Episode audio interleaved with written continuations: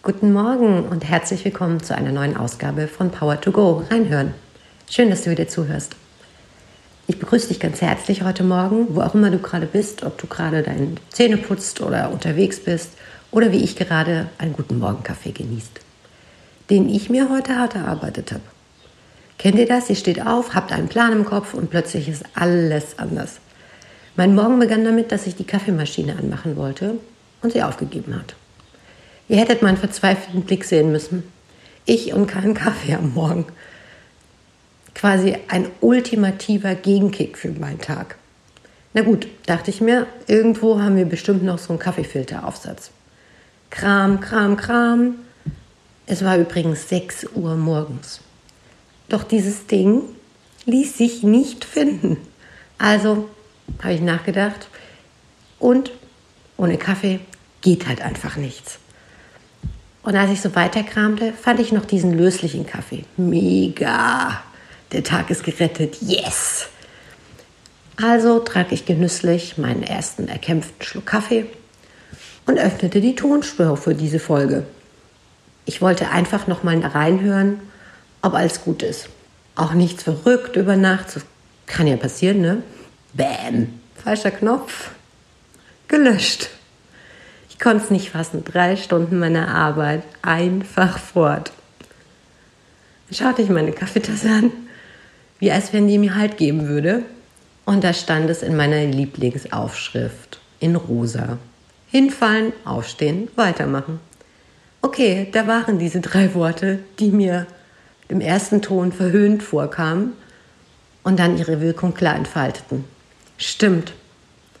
Also auf geht's, alles auf Anfang und plötzlich wusste ich, das ist mein Thema für heute. Wie oft sind wir schon hingefallen und wieder aufgestanden, haben uns neu sortiert und weitergemacht. Wenn wir dann rückblickend draufschauen, waren wir oft dabei erfolgreicher. An Erfahrung, an Stolz, diese Herausforderung geschafft zu haben. Oder weil sich neue Themen aufgemacht haben.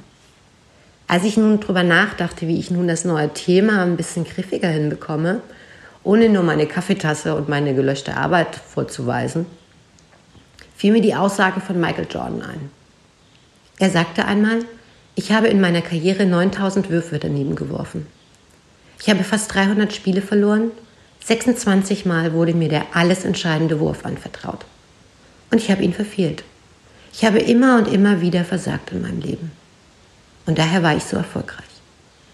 Der Satz lässt ganz schön viel Interpretationsspielraum für das eigene Denken zu. Mir sind allein drei Stück eingefallen. Wie gesagt, was mir heute eingefallen ist, hinfallen, aufstehen, weitermachen. Oder, das hat mich noch mehr angetrieben, härter und fokussierter zu arbeiten. Aber auch, aus Fehlern lernt man.